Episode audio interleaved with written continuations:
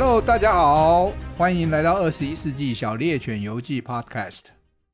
今天我们的题目是：鸡蛋可以放一百二十天。根据报载，进口的鸡蛋呢，全程冷链可以放四个月，大概是一百二十天。很多人听了都吓一跳。鸡蛋不是一个很有营养的东西吗？怎么可能放这么久都不会坏？可是我们别忘了，蛋可不是一般人造的产品啊，也不是一般的水果农作物，它是爬虫类、鸟类传宗接代的一个阶段。它有蛋壳，蛋壳里外还有薄膜，这些呢都是用来和外界隔离的构造，保护蛋在挑战的环境中呢，仍然能够担负起传宗接代的任务。但一旦破掉，或者说有裂缝啊，很快就会被细菌感染。由这个观察呢，我们也可以知道，蛋壳在相当程度上能够阻绝细菌，阻止水分进入呢，也是蛋壳的另外一个重要功能。因为啊，水分一旦进入，很容易让蛋滋生细菌。蛋壳呢，可以让空气通得过，所以胚胎发育需要的氧气呢，当然不会是问题。有些病毒啊，小到可以通过蛋壳上的小孔，但是呢，病毒要进入细胞核，才有可能复制更多的病毒。我们一般市场上买的鸡蛋没有受精，鸡蛋呢，不会发育成为多细胞的胚胎，整个鸡蛋就只有一个细胞核，因此呢，病毒就算进入了鸡蛋啊，也碰不到这个细胞核。讲了这么多啊，这些都是让鸡蛋可以摆上四个月或者更久的原因。听起来呢，有一点像是铝箔包包装的食物，但是呢，别忘了，这也是要看储藏的条件而定哦。蛋壳是演化上重要的一步啊，因为呢，它让脊椎动物可以不必像鱼类啊、青蛙一样呢，必须把蛋生在水里，因此呢。生蛋的生物呢，可以离开水很远的地方呢，到这个去探索新的世界。那自然界的蛋又可以摆放多久呢？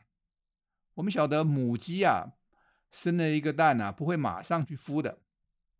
母鸡大概要累积八到十二个蛋啊，才开始转成这个孵蛋的行为模式。那要生这么多蛋，又要多久呢？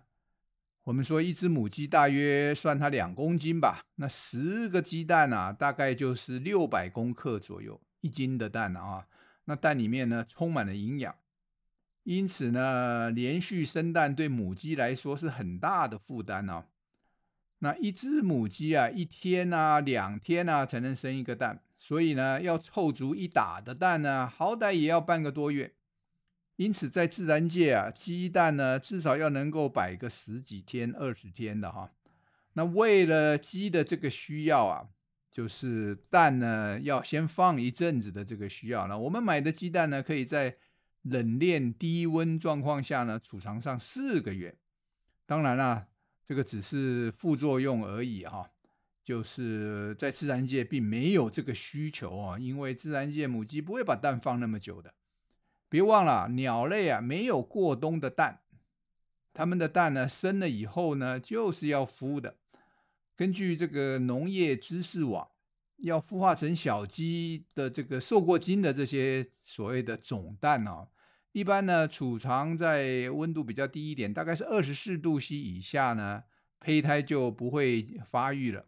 那原则上呢是要避免鸡蛋损失太多的水分。会降低孵化的成功率。那等母鸡啊把一窝鸡蛋都生好了，不管个别的蛋出生的前啊后啊，一旦母鸡开始孵蛋啊，大约二十一天，小鸡就全部都孵出来了。那事实上啊，母鸡一窝鸡蛋的数目啊，鸡蛋的大小啊，鸡蛋的颜色啊，鸡蛋不容易破啊，这些特征啊，都是人为影响下的结果。也就是怎么样呢？鸡配合人的需要，在演化中和天然的鸡啊，已经有了差别了。别忘了，人类养鸡啊，已经大概有八千多年的历史了哈。超过一万个鸡的世代哦。那在这个过程中呢，人类一直在选择能够配合自己需要的鸡来繁衍，也就是啊，我们的需要就是鸡蛋和鸡肉的生产。同时呢，我们也得配合鸡需要生长和繁殖的基本前提呢，在改变养鸡的技术。环境条件好的状况下，人养的母鸡可以每天都生蛋，而且啊。就算没见过公鸡，也照样生蛋。这个啊，这个特征呢，就注定了鸡和人的伙伴关系啊。呃，根据维基百科啊，全世界随时啊都有两两百四十亿只鸡，哇哦！而一年养的鸡呢，更是超过了五百亿只。这怎么回事啊？两个数字好像都都不拢啊。这是因为大规模养的肉鸡啊，不到六个星期就上桌了，反而是生蛋的鸡呢，可能是生生个两年左右哈。那以美国为例啊，每年消耗肉鸡大概八十亿只，相对的呢，生蛋的鸡呢，大概只有三亿只。那美国目前人口大概是三亿三千万人左右了哈，也就是说，平均呢。每个人呢都有一只生蛋鸡在替他服务。根据农委会的统计啊，现在是农业部了哈。二零二一年台闽地区国产的供应的鸡只的数目大概有四亿只。那平均呢一天呢，这个养鸡场供应大概一百一百零八万只鸡。那鸡蛋呢，台湾人啊。平均每个人每年要吃掉三百五十六颗鸡蛋，这个大概是二零二一年的统计了哈。在全世界啊，这个绝对是前段班哦。怎么会这样呢？吃那么多蛋，台湾人或许啊，跟这个茶叶蛋呐，是我们国民美食有一些关系。那除了当做食物吃掉啊，鸡蛋还有救命的功能。那就是用来制造对抗病毒的疫苗。那什么病毒啊？譬如说流感的疫苗。那它的原理呢，很简单啊，就是让病毒在鸡蛋里面大量繁殖，然后萃取出来，把它弱化，把病毒弱化或者加工呢，变成疫苗。那就像前面说的啊，这个时候我们需要的当然就是受过精的鸡蛋啊，而且是已经在发育中的胚胎蛋。才会有一大堆的细胞可以当做病毒的宿主。那鸡蛋里面发育中的鸡胚胎的免疫系统啊还不发达，所以呢，病毒在里面可以大量的繁衍。最后呢，我要来讲一个很实际的应用问题哈，就是跟鸡蛋储藏那么久有关的，就是我们记得陈情抗疫的时候呢，常常要丢臭鸡蛋，不是吗？那既然鸡蛋可以保存那么久，那那些臭鸡蛋是怎么来的呢？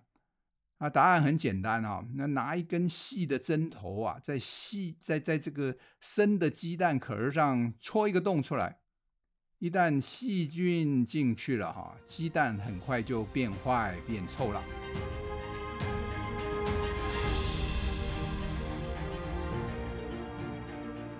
本节目呢是一个以演化学出发，观察现今世界的科普节目，内容呢会引用实际发表的科学文件，并且呢以轻松的方式和听众来分享。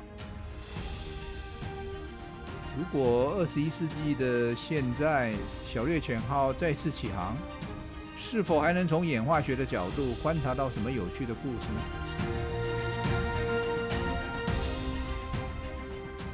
那今天呢，二十一世纪小猎犬游记就走到这儿，谢谢你的收听，我们下集节目再见。